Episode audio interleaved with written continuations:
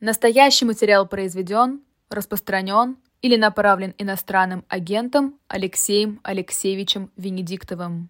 А, всем добрый вечер. В Москве 21 час 5 минут. Это Пастуховские четверги. Владимир Борисович Пастухов, он в полете в этот момент. И, а, к сожалению, а, он в следующий раз выйдет, вернее, к счастью, он выйдет в следующий раз. А у нас в гостях отец Алексей Уминский.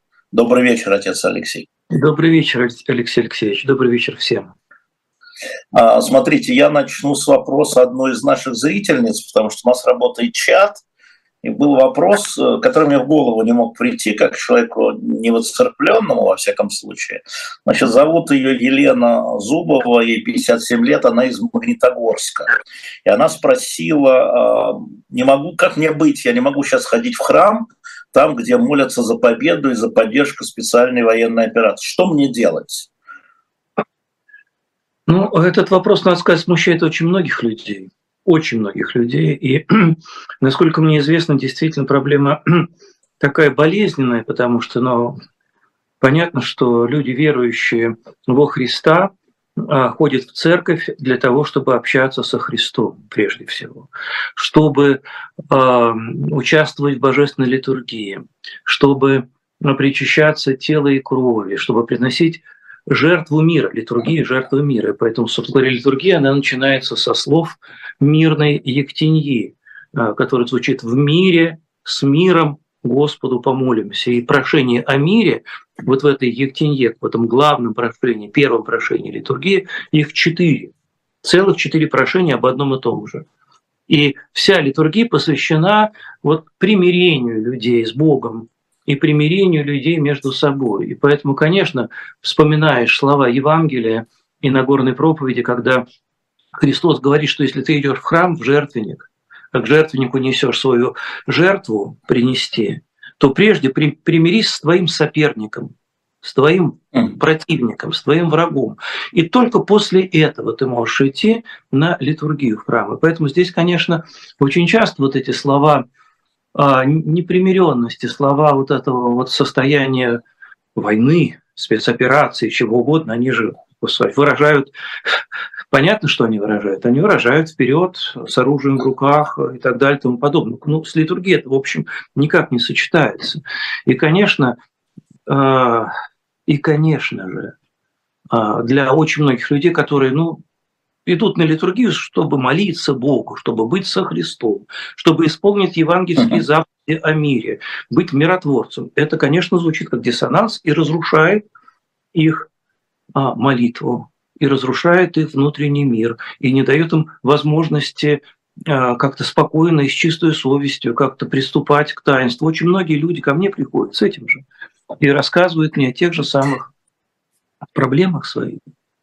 И говорят, а что ей делать? Ей-то что, ей, это, ей что делать? делать если, есть, если есть в Магнитогорске храм, где, может быть, есть такие, бра, такие священники, а, которые ну, стараются не, не, не очень сильно, в, в, в, как бы сказать, военный дух на литургии, так сказать, укреплять, и которые, ну, в общем, со своей собственной позиции больше все-таки молятся о мире, нежели о победе, и понимая о том, что любая победа – это всегда это всегда пирова победа в этих войнах, к сожалению, к величайшему. Это победа, которая а, равна uh-huh. самому уничтожение очень часто бывает. В современных войнах любая победа почти что всегда равна самоуничтожению.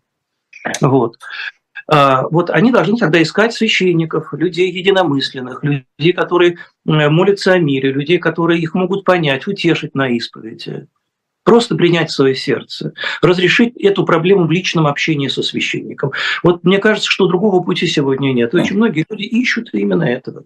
Они ищут храмы, ищут священников, ищут тех людей, которые могут их выслушать, которые могут а, вместе с ними погоревать о той, о той ситуации, о той истории, в которой мы сейчас вместе находимся, потому что нельзя историю, а, в которой происходят военные действия, но принимать со счастьем, с радостью и с аплодисментами.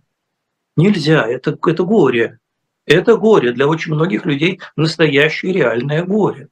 И это горе, потому что, например, я получаю там письма или э, звонки телефоны о том, что «Ой, помолитесь, пожалуйста, батюшка, мой Саша, ушел на мобилизацию. И вот уже три месяца о нем ни слуху, ни духу. Мы ничего не знаем, куда он делся. Никто не отвечает на звонки.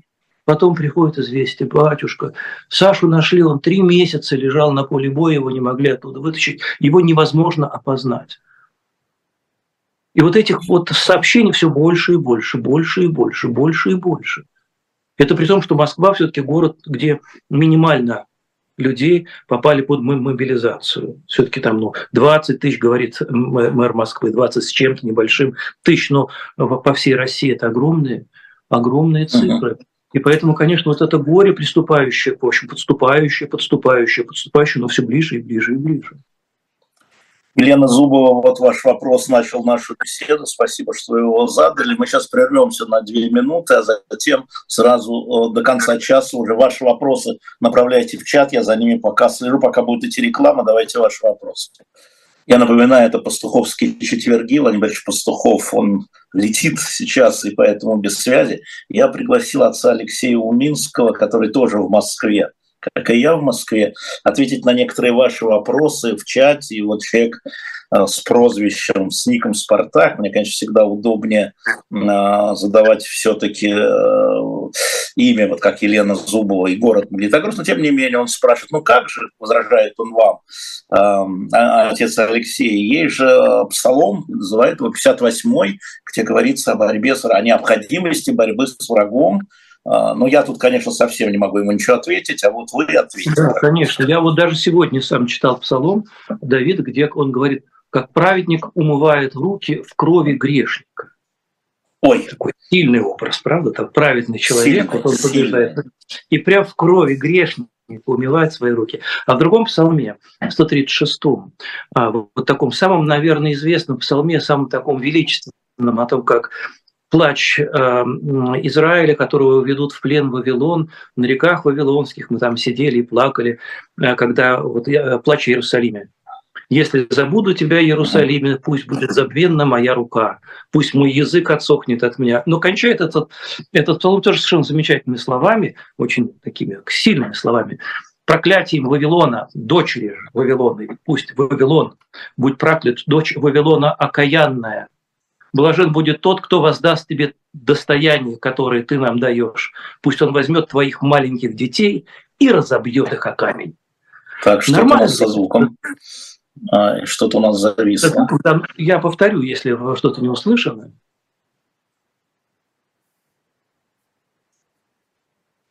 Соединением.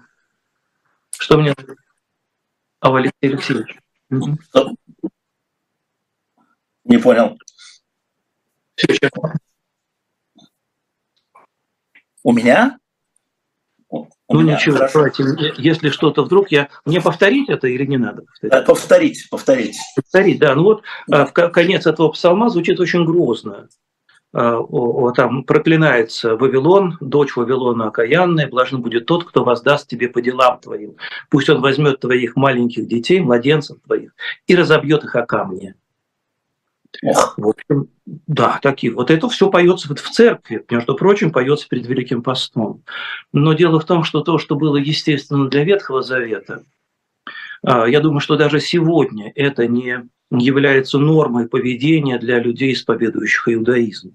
Никто, наверное, не, а, не будет впрямую понимать слова псалмопевца и искать а, младенцев, чтобы их убивать, если это не террористическая организация Хамас предположим. Uh-huh. Вот.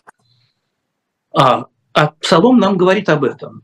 И давным-давно крестьянам объяснено, что мы понимаем очень многие псалмы Давида иносказательно, когда речь идет о, о победе над грешником, победе над такой вот э, жесткой победе над грешником, мы имеем в виду прежде всего сатану и наши дурные помыслы.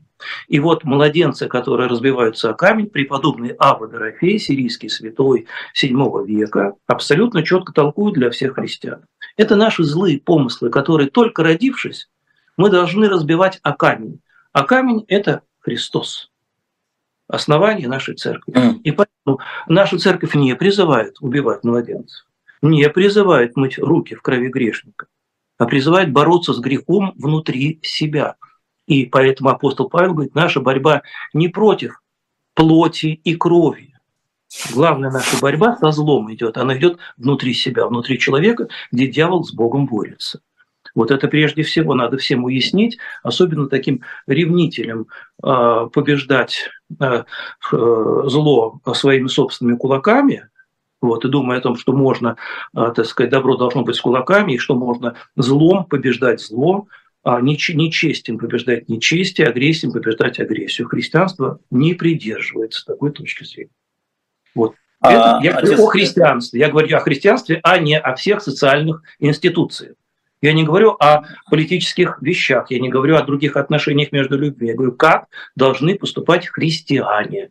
И разговор был именно о церкви. Поэтому я не даю совета людям, которые не исповедуют христианство и которые живут ну, другими принципами. Пожалуйста, ваше право.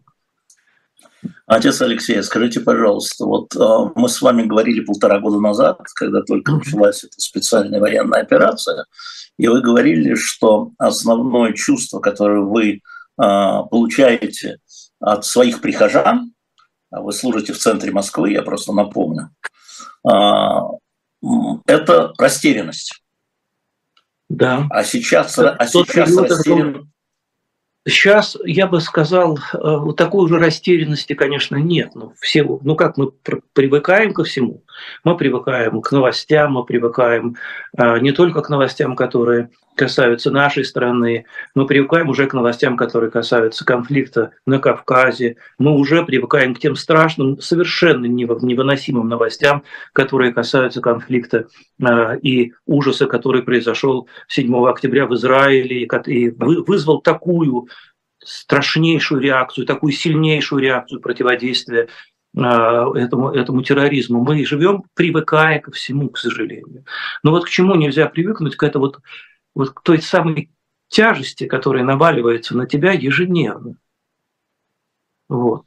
Той тяжести, с которой ты просыпаешься, и которую ты пытаешься победить, которую ты пытаешься каким-то образом исчерпать, от которой, которую ты, через которую ты пытаешься прорваться, прорасти как-то. Вот это, мне кажется, остается. И очень многие люди, и христиане, и не христиане, а, совершать какие-то как, какой-то маленький ежедневный подвиг для того, чтобы как бы жить, скажем так, чтобы не а, потеряться, чтобы не согласиться с происходящим, чтобы каким-то образом себя сохранить, чтобы все равно делать добрые дела, чтобы не э, слезть в агрессию или в осуждение или в ненависть к тем людям, которые думают по-другому и живут по-другому.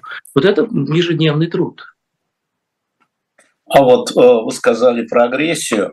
А мне кажется, что ну, наоборот, людей сейчас не стали больше, ну, я имею в виду людей, которые вот встречаешь, а они стали более агрессивны, ну, они стали более нетерпимы.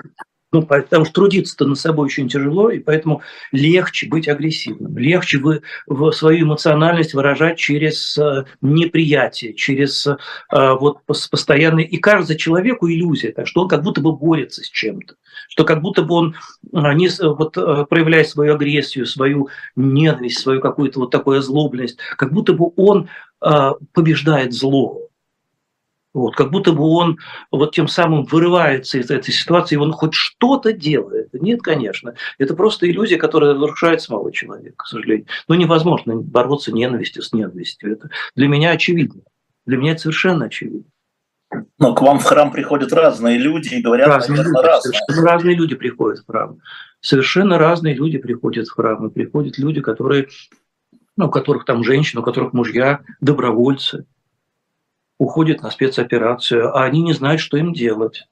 Потому что они не, они, они не принимают этого выбора муж, но при этом родной муж, любимый муж, у них ребенок есть. И вот что делать, как принять, что, как, как молиться, каким образом ожидать, что, вот, что не так. Это же очень тяжелое. Вот, вот разрыв такой происходящий. Потому что ну, ведь искренне люди, уходящие на э, спецоперацию добровольцами, ну, часть из них, понятно, уходит, потому что это э, дает какой-то материальный серьезный э, стимул. Это очевидно совершенно, что очень многие люди хотят таким образом решать свои э, серьезные жизненные проблемы и как-то вылезти из э, вперед пройтись. Но очень многие люди искренне, я знаю, вы уверен в этом абсолютно, искренне а вот, идут, э, думая, что они служат добру, что они защищают свою родину, что они э, действительно хотят э, победить вот тех каких-то странных и страшных людей, которые как-то пробрались в соседние государства и какой-то хитростью одурманили целый народ.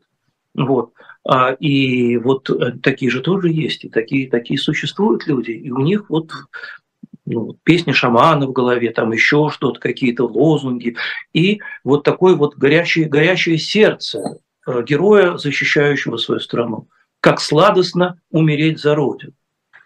Вот. А умереть, типа, вот, э, это очень страшно, на самом деле, не только для того человека, который умирает, вот, а для тех людей, которые принимают эту смерть, которые должны жить после этого с этой смертью, которые не могут с ней согласиться, которые не понимают, почему и зачем. А, скажите, пожалуйста, вам не кажется, что вообще в России сейчас э, широко распространя... распространяется как процесс культ смерти? Имеется в виду, что вот, ах, как славно мы умрем а как не стыдно умереть вот за это, а вот и за это, и за это. Ну, это всегда бывает в какие-то такие минуты, когда сама э, жизнь человеческая как несколько обесмысливается, и она, естественно, обесценивается. Если жизнь не ценна, если жизнь не имеет какого-то глубокого смысла, если жизнь не имеет перспективы, то в чем тогда ценность? Тогда надо а, Э, э, что оценивает смерть, тогда смерть что встает на это место, и тогда она ценностна. Тогда она принимает на себя форму жизни. Вы понимаете? В этом смысле смерть выступает как жизнь, как одна из таких вот форм героизации, значит, жизни. Вот вечная слава героям, вот герои не умирают и так далее и тому подобное. Ну, мы все это уже знаем из всех, всех, всей героизации подвигов и побед. Это во всех странах, во все времена исторически всегда примерно одинаково происходит. Вот очень много спрашивают люди, я вот смотрю, вот в чат пишут сегодня какие-то нормальные вопросы. А, смотрите, как говорить с близкими, ну, членами семьи, которые тебя в этом вопросе, вопросе да, военных действий, войны, специальной военной операции, Украины вообще, тебя не понимают до крика за обедом, до ссор за ужином, до разводов, до раздела детей. Как с ними разговаривать? Как им разговаривать этим людям? Я думаю, что никак не разговаривать. Ну, я думаю, молчать? Что, ну, я думаю, что надо договариваться, да, потому что обычно это возникает вот среди очень близких людей, а, которых на самом деле, которые, во-первых, их немного всегда в нашей жизни, очень близких людей. Во-вторых, мы их действительно любим, и любим, э, зная, за что мы их любим, мы знаем, какие они на самом деле очень добрые, хорошие люди, а, и как они, э, ну как они, кто они по-настоящему, вот этот поверхностный слой, который дурманит голову сегодня всем людям, разным людям. Люди доходят до остервенения в этих спорах, вот, э, и никто никому ничего доказывать не может. Но если э, вот, все-таки мы хотим сохранять эти отношения, надо как-то договариваться друг с другом, не касаться определенных тем, чтобы не спускаться, потому что всем плохо после таких разговоров. Всем плохо. Никто не побеждает в них никогда. Никто никого не может ни убедить, ни переубедить. Это просто бессмысленно. Значит, что надо? Надо сохранить то, что есть, что можно сохранить. Сохранить теплоту, близость, взаимопонимание. Вот. Все как-то потом может быть задним числом разрешится. Мы не знаем, как это бывает, но это бывает всегда так. Вот этот вот период, когда люди, ну, мы, вот, вот когда наступает сложный период в жизни страны, в жизни общества, в жизни семьи в том числе. Вот смотрите, да, вот мы просто разберем какую-то семейную историю, когда супруги а вот вдруг начинают э, вот, чувствовать, что их брак а, дает трещину. Вот. И э, тут два варианта, да, либо уж идти до конца и друг другу, и с друг другом, либо каким-то образом вот искать моменты взаимопонимания и прощать друг другу, да, каким-то образом вдруг взять, простить, вот, потерпеть, еще что-то сделать, чтобы, а вдруг склеится, а вдруг пройдет. А потом уже задним умом человек, который поступал неправильно, он может это все понять и сказать, Господи, что же я делал? Как же я себя неправильно вел? Каким же образом я идиот не понимал, как это все Понимаете? Вот. И это не, не может быть в момент конфликта понято, потому что все находятся в состоянии такого очень сильного повышенного эмоционального опьянения, я бы так сказал. Эмоциональная сфера, она пьянит человека, одурманивает его, лишает его ну, какого-то вот... Я по себе знаю, я очень эмоциональный человек. Я в, момент вот такого эмоционального состояния своего, когда я там в споре, я мог, я мог так обидеть. Ой, мне потом так плохо. Я потом не знаю, как, как вернуться. Как, что ж, вылетает, что бух, обратно ты уже ничего не сделаешь. Я по себе знаю, как ужасно бывает в эмоциональном состоянии сказать не то слово, выразить не ту мысль. И потом очень тяжело потом собирать вот эти вот э, разбитые вазы, понимаете, разбитые хрусталь по по кусочкам. Поэтому здесь, мне кажется, надо, вот, вот прошла уже вот эта вот острая фаза, уже всем понятно, что а, это надолго, и что надо уметь жить вместе. Вот вы сказали про семью и про вместе, тут, значит, немножко про этих э, латинян схизматиков я вас спрошу. Ну, mm-hmm. это так. А, недавно просто римский папа назначил нового кардинала а, во Франции. Он корсиканец. И он пришел на телевидение, и затем, значит, разговаривали, и ему спрашивали, ну как же так, вот русские украинцы, да? Ну там они не говорили, это один народ. Они говорили, ну это одна семья, это братья. Ну как же они воюют? Ну, долгое время мы все так считали, да. И знаете, что он сказал? Ну, латинянин, что с него возьмешь, корсиканец, что с него возьмешь, кардинал. И он сказал, а вы забыли, что первая война была братоубийственная, Каин и Авель? Они же из одной семьи. Они из и вот это они из одной это семьи. Потому что, на самом деле подобных случаев, вот как Библия нам показывает, именно вот как братья враждуют. История Библии – это вражда, в частности, вражда братьев. А выход? Как нам выползти из этого? Выход я, имею в виду, я имею в виду не, не политические, не государства, а вот это ожесточение, вот это вот а, ненависть. Тут запрещают, значит, цвета украинского флага, если в одежде можно, значит, тебя могут арестовать, если у тебя синий-желтый э, цвет, а там сносят памятник Пушкина, а здесь еще, еще слава тебе, Господи, стоят памятники там, лиси украинцы, э, украинки, ну, начинают переименовывать то, что связано, учебники меняют. Я имею в виду вот это, а не там Путина с Зеленским и там, не знаю, Шойгу с Залужным. Но это сопутствующие вещи, которые, мне кажется, они а, не имеют такого, как сказать, кардинального значения. Эти вещи как раз легче всего потом возвращаются на свои места. Вот, да? Что... Вы так думаете? Думаю, да. Нет разве? Не знаю, я вот смотрел снос памятника Пушкина, но вообще Пушкин эфиоп, как мне тут написали, что-то так нервничаешь. Я не нервничаю, но там... Э, значит, Тогда почему? Это то же самое можно сказать в другой стороне. Пушкин эфиоп, нет, зачем его сносить? Да-да-да. Нет, а там на пьедестале, это Киев, между прочим, был написано ну, Мы же понимаем, да, что все-таки снос памятников, э, отмена культуры и запрещение, там, скажем, петь украинские песни музыкантам на улицах в Москве и ру, песни Цоя там, на улицах Львова, предположим. Да? Вот. Это ведь э, такая реакция низменная.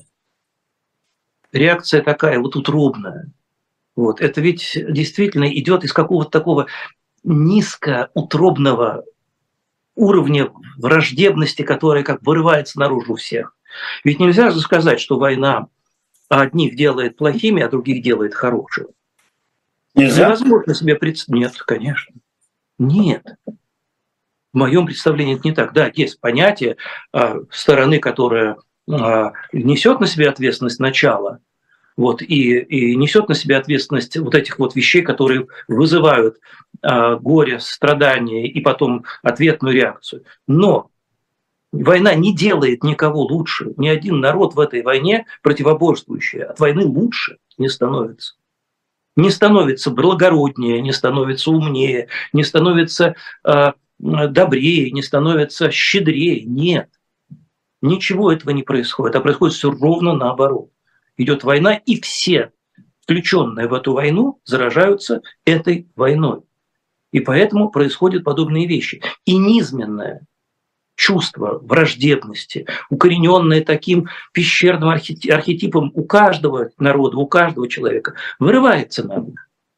И поэтому там сказать, вот я снесу этот памятник, как будто что-то это поменяет в мире, как будто это снос памятника а, ну, как бы сказать, прекратит войну или даст возможность одержать победу или что-то другое. Ничего он не меняет кроме манифестации ненависти, кроме манифестации того, что у меня есть повод еще и еще ненавидеть вот по, по-любому. Понимаете, что здесь, что там. Это не, война никому не может сделать лучше. Вот смотрите, вы сказали, э, вы сказали два слова, которые я сейчас вот хотел бы соединить. Вы сказали ненависть и сказали, что э, люди заражаются. Да? А если люди заражаются, значит, они болеют. А Конечно. если они болеют, то как их лечить? Потом или сейчас, или ну, сейчас не время. Ну да, так это главный вопрос. Вопрос такой, вот когда человек болеет э, такой, так сказать, психосоматической болезнью, да, тут все понятно.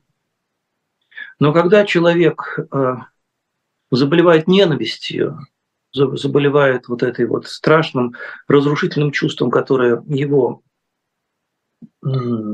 помрачает его ум, помрачает его сердце, хотя человек может мыслить, как ему кажется, очень ясно в своей ненависти и придумывать разные адские штуки. Это так. Но пока сам человек не захочет этого исцеления, ничего нельзя сделать. Вот только сам человек может захотеть, вот может успо... я не знаю, может испугаться самого себя, может вдруг почувствовать, как ему плохо, что он ненавидит, как ему отвратительно, мерзко чувствовать себя участником Э, от всеобщей резни, там, всеобщего избиения и так далее. Только он сам может. Но просто ненависть пьянит, понимаете? Она пьяняет, она дает человеку чувство величия. Вы понимаете, какая, какой ужас? Чувство величия. Для человека это такой наркотик. Быть великим, чувствовать себя победителем, чувствовать себя решителем чьей-то судьбы. Решать сегодня вот в моих руках убить тебя или помиловать, расстрелять тебя или отпустить на свободу. Вот. Понимаете, это же ужасное состояние. И если сам человек это в себе не, не, не почувствует ужас от самого себя, ничего тут не сделает. Может только самому себе ужаснуть. Ну, ну а может не ужасно, может этого не заметит. Но бывает люди, отец Алексей, ну, Люди может, и не заметил, сколько людей не замечало или не хотело этого признавать за собой после э, Нюрнбергского процесса. Мы же прекрасно это понимаем. Да, э, это правда. Э, и еще один вопрос хочу вам задать, он как связан с сегодняшним днем. А, вот я не знаю, следили вы ли за процессом Саши Скочеленко в Петербурге? Конечно, следил, да, следил. Я вам Знаете, должен сказать, что я все это время за нее молюсь, хотя даже не знаю, крещена ли она или нет. Мне, знаете, ее судьба как-то очень, очень важна. Я знаю, как она больна, как ей физически э, просто невыносимо быть в тяжелых условиях, потому что, ну, я знаю, как человек. И сегодняшний приговор, конечно, ну, то, что я могу сказать, и к этому уже привык. Вот. Но я, у меня, вы знаете, что меня в этом процессе поразило? Я за многими политическими процессами слежу. И там, ну как, э, знаете, любимый разговор, вас это удивляет? Нет, меня это, а вот это вас удивляет? Нет. Но меня здесь поразила судья. А, это человек без всякого милосердия. Я редко встречаю людей без всякого милосердия. Не дать выпить воды больной девочке, не дать заменить батарейки в кардиостимулятор, не дать перерыв на 5 минут для того, чтобы сходить в туалет, извините, пожалуйста. Вот абсолютно какое-то такое, я даже не знаю, как это назвать, это придуманный, а, аниме какой-то, придуманный персонаж, доктор зло, судья зло. А, что с людьми происходит? Слушайте, она мать, у нее несовершенна судья, у нее несовершеннолетняя дочка, у нее совершеннолетний сын, у нее очень хорошо образованный муж, образованная семья. В Эрмитаже работает, кстати.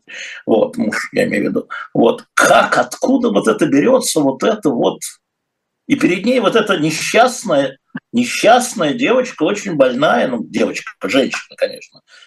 Откуда в люди, как, вот откуда в людях это? И это э, следствие военных действий или это просто в нас Нет, с вами думаю, заложено? Что, я думаю, что это профессия. У меня такое еще ощущение ну... за много лет, за последние десятилетия, а вот когда я наблюдаю работу российских судов, вынесении приговоров, и я все время, я сначала удивлялся, действительно, ну как же так? Но эти люди же видят, что они э, выносят вещи, приговоры ну, не, не, не, не, не, неправомерные, что они сажают за решетку людей, которые не совершили никаких серьезных преступлений. А сейчас это, конечно, еще усугубилось. Мне кажется, это уже такая, как бы сказать, вот мне кажется, просто других не берут в космонавт.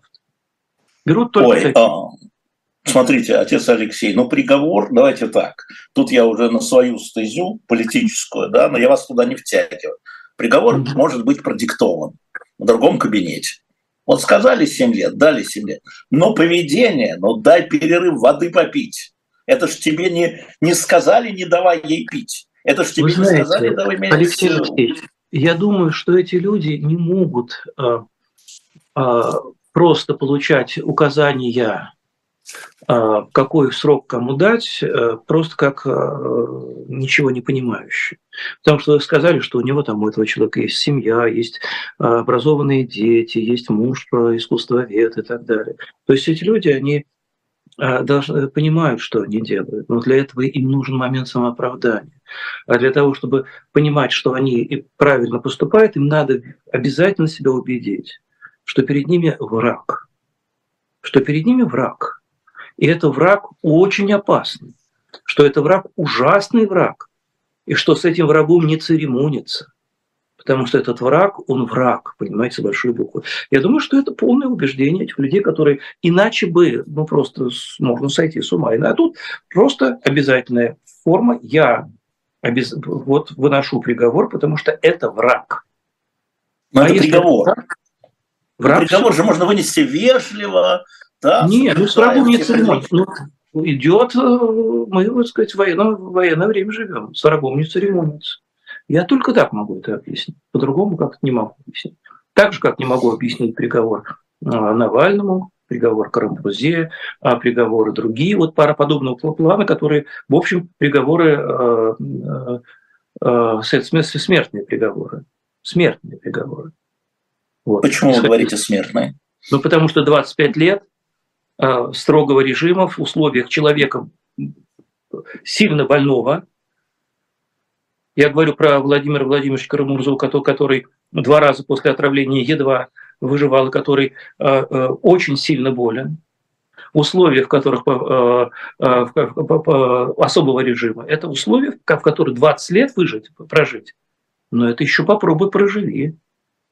Это еще постарайся. Каким надо организмом обладать, какой психикой. Поэтому я предполагаю, что это, ну, в принципе, похоже на смертный приговор. А вот э, то массовое помилование, которое президент э, проявил, можно говорить о том, что это милосердие, ну, на условиях, что вы пойдете воевать, э, в окопы пойдете, э, это что? Ну, политически я понимаю, что это такое. А, ну, я вы на это можете смотреть как прощение, как помилование? Нет, я думаю, что это Милость. форма этих самых, форма э, штрафных батальонов. Вот. Это форма штрафных батальонов. То есть это, я так понимаю, что эти люди соглашаются идти вот, на передовую, как э, штрафники, как те, которые шли с заградотрядами, которые являются вот тем первичным человеческим мясом, который не жалко. Вот. Я думаю, что это имеется в виду. Но слово помилование это все-таки однокоренное со ну, словом милости и милосердия. Правда, да, но дело в том, что здесь, я так понимаю, это просто процедура, которая э, таким образом проходит. Я, ну, в моем представлении это так. Как это реально, как на самом деле будет, будет а, а, реализовываться, я не знаю. Но просто я знаю, что вот подобные вещи происходили сказать, во время а, Великой Отечественной войны, и что вот они шли вот за помилование, да, чтобы искупить вину свою кровью. Мне в этом смысле поражает другое немножечко, что там один из заключенных, обвиняемый в жесточайшем убийстве девушки, вот. Он, кроме всего прочего, перес... ему даже э, он не должен даже э, материальный ущерб возмещать теперь людям. Он должен был по суду заплатить 4 миллиона рублей семье да, да, погибшей дедушки. То есть да. семьи погибших лишены э, справедливого наказания. То есть они оказались в данной ситуации людьми, которых лишили справедливости. Вот в чем все дело. И не дали им возможность эту справедливость каким-то образом Э, ее требовать. Э, дело в том, что мы же живем в сейчас такое время, когда слово «справедливость», оно как бы возвышается как почти что религиозное понятие. Вот, у нас должно быть справедливое государство, что вот справедливость – это одна из скреп, одно из, то, из тех вещей, которые должно быть, наше общество должно быть справедливым, справедливость к этим, к этим, к этим и к этим, и вот тебе бах. И на глазах всего происходит жесточайшая несправедливость к пострадавшим. Вот это мне непонятно совершенно. А, это человеческая такая... Вот мы спорили с моими коллегами часто, иногда загоняя друг друга в угол, что важнее, справедливость или милосердие. А, вот, и ну, вот когда ты загнан в угол, ну, должен ответить да и нет. А, вот. Ну, Многие мои коллеги вызывают справедливость. Я называл милосердие, но был в меньшинстве. Я бы э, в данном случае себя самого поставил на это место. И сказал, а ты бы чего по отношению к себе хотел? Вот mm-hmm. ты сам не по отношению к другому, да, потому что мы же все время эти понятия развиваем в том смысле, что вот для них, для них, для них не может быть милосердие, а может быть только справедливость. И это будет правильно, потому что все по делам, все справедливо. Поставь себя, а себе ты чего хочешь, справедливости или милосердия? И почему-то себе люди чаще всего все-таки выбрали бы ну, милосердие. Вот. Понимая, да. что справедливость слишком может быть э, тяжелым Э, тяжелой ответственностью за свои дела. Поэтому лучше вот как бы, ну, да, любите меня, черненького, вот, и так далее. Да, конечно, себя-то мы хотим, чтобы нас помиловали, потому что мы-то понимаем, почему, по каким э, обстоятельствам мы совершили тот или иной не очень хороший поступок, почему мы э, не сказали правду до конца, почему мы испугались, струсили, почему мы ушли в тень, почему тут, тут, тут и тут мы не проявили себя во всей своей полноте, красоте и героизме. Мы знаем. И себя мы уже в этом смысле поняли, и мы хотели бы, чтобы нас тоже поняли, то есть проявили к нам милосердие. Вот поэтому здесь палочка о двух концах. Если ты хочешь справедливости к другому, тогда будь любезен также к себе.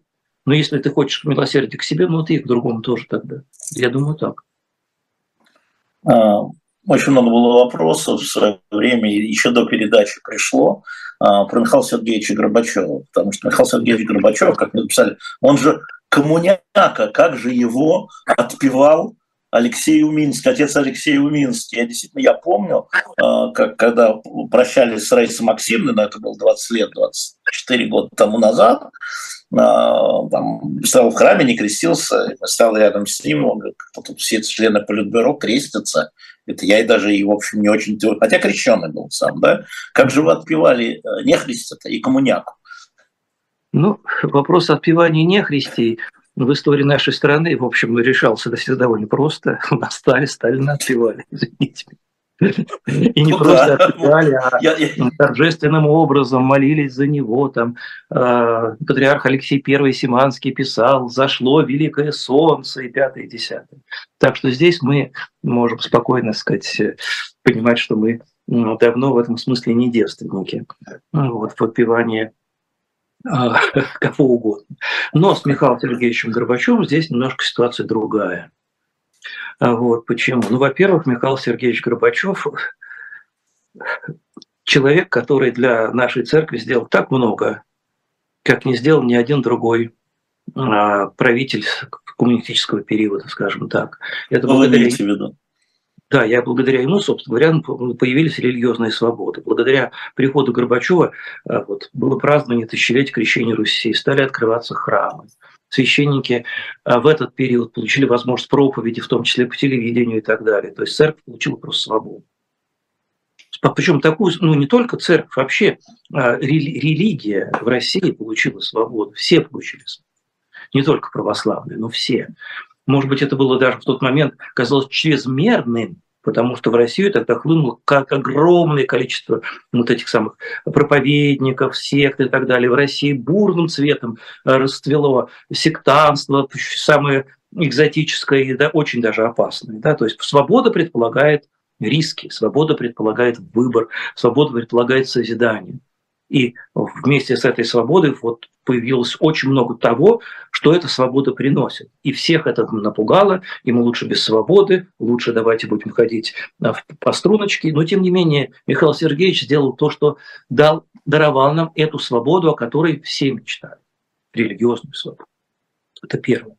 Второе. Семья Михаила Сергеевича Горбачева в течение все, всего периода были ктиторами, спонсорами, жертвователями очень многих московских храмов и в том числе Новодевичьего монастыря. Свои личные средства семья Горбачевых вкладывала в развитие и восстановление порушенных святынь.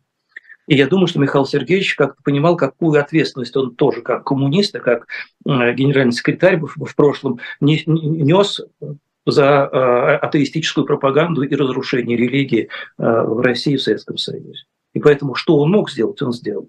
Это второе. Но самое главное для меня было вот что. Мне досталось маленькое, а можно сейчас я его покажу, это Иван, одну секундочку. Давайте, давайте, я подожду. Я напоминаю, пока а, у нас Алексей Минский, Владимир Пастухов у нас летит.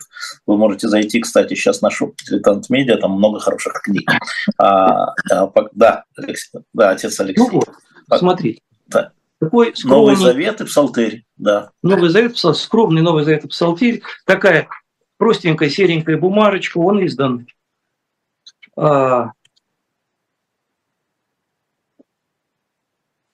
по-моему, каким-то даже протестантским, а, какими американскими протестантами, тогда эти Новые Заветы а, раздавались бесплатно для очень многих. вот такой Новый Завет – это личный Новый Завет Михаила Сергеевича Горбачева. Открываем. То есть у него, был, у него была своя книга святая. У него. Я думаю, не одна, потому что ну, вот это лично его. Открываем. Я понимаю. Да. Видим закладку. Да. Что это за закладка? Пятая глава Евангелия от Матфея. Нагорная проповедь. Блаженны нищие духом, ибо тех есть Царство Небесное. Блаженны плачущие, ибо они утешатся. Блаженны кроткие, ибо они наследуют землю. Блаженны миротворцы, ибо они сынами Божьими нарекутся. То есть Михаил Сергеевич закладывает в Евангелие одно из самых центральных благовестий Евангелия от Матфея. Торту знают все. Далее, но это не единственный эффект закладку. Смотрим, смотрим, читаем. Вместе с ним бах, еще одна закладочка. Евангелие от Луки. Угу. Заложил, страницу сложил. Да, заложенная страничка, сложная страничка пополам.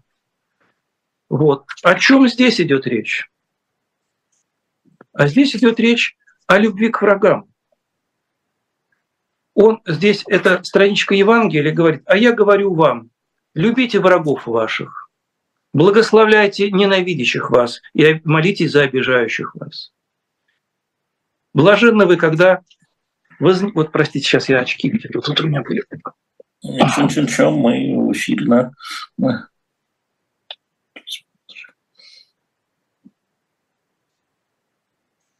В прямом эфире. Да, все нормально. Вот. Блажен. Вот это все, э, он говорит о любви к врагам это заложено. Вот. Самый... И последняя закладочка, которая тут есть, это послание, а, первое послание к Коринфянам, 13 глава. Это глава о любви.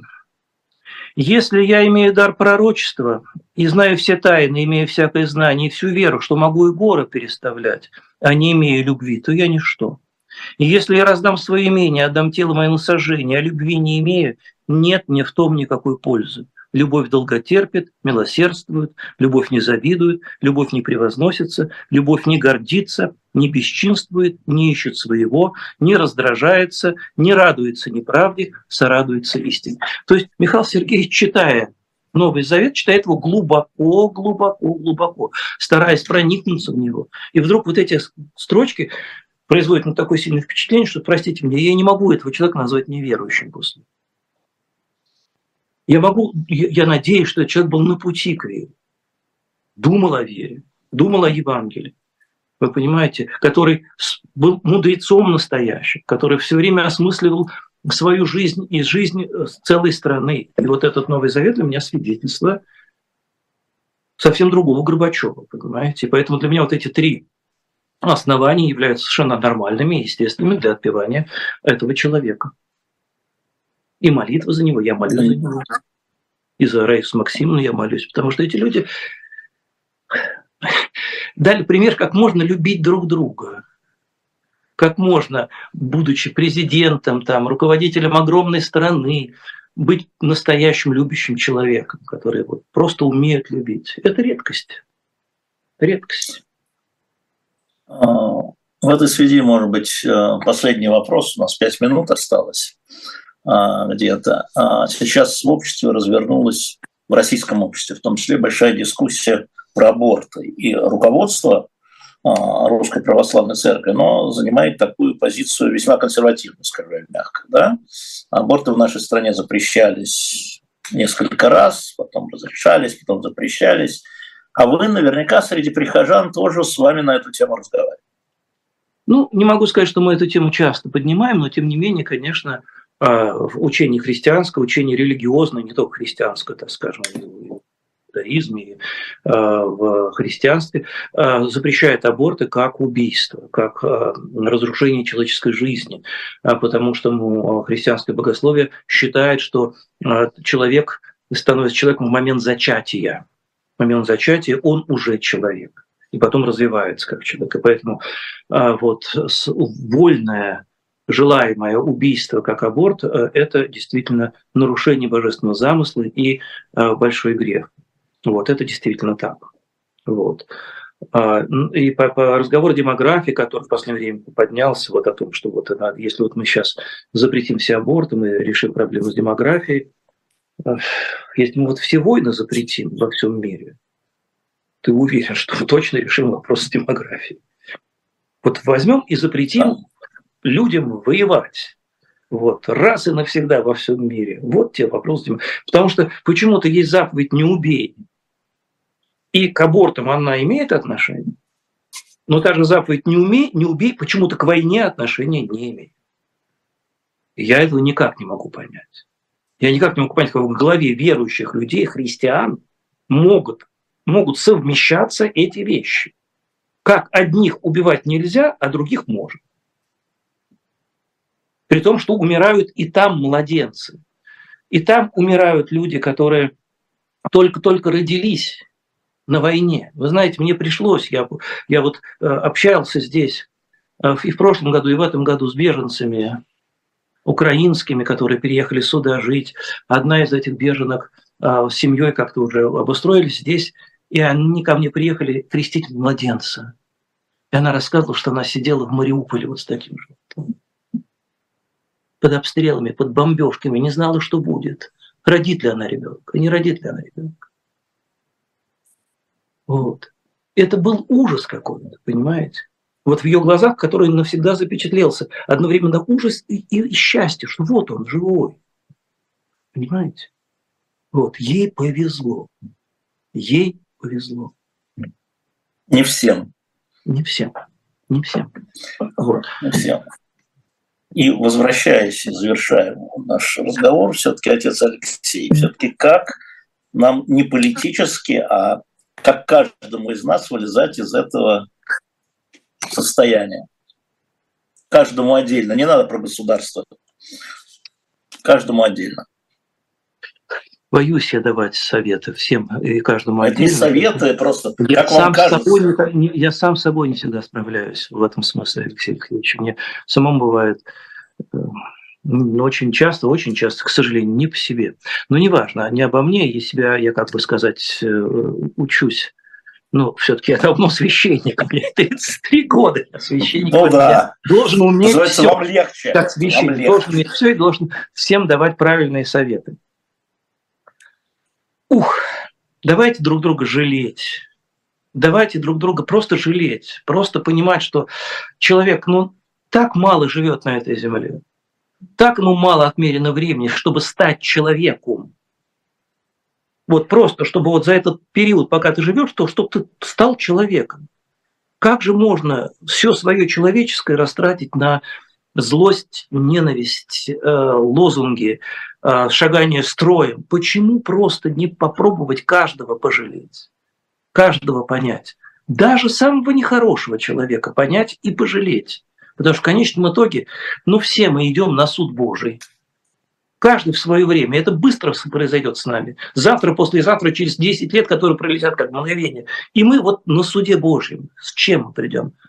С ненавистью, со злостью, с осуждением? Или просто все-таки как-то, ну, э, не знаю, очень хочет, чтобы Христос ну, поскорее, поскорее воскрес в нашей жизни, чтобы он проснулся, чтобы Христос пришел, чтобы Господь вмешался наконец, в нашу жизнь, как бы там, ну, под затыльников там надавал и призывал нас к порядку всех. Спасибо большое, отец Алексей. Спасибо, Спасибо что пришли Алексей Алексеевич, и поговорили с нашей аудиторией. Спасибо и счастливо. И удачи и нам всем. Да.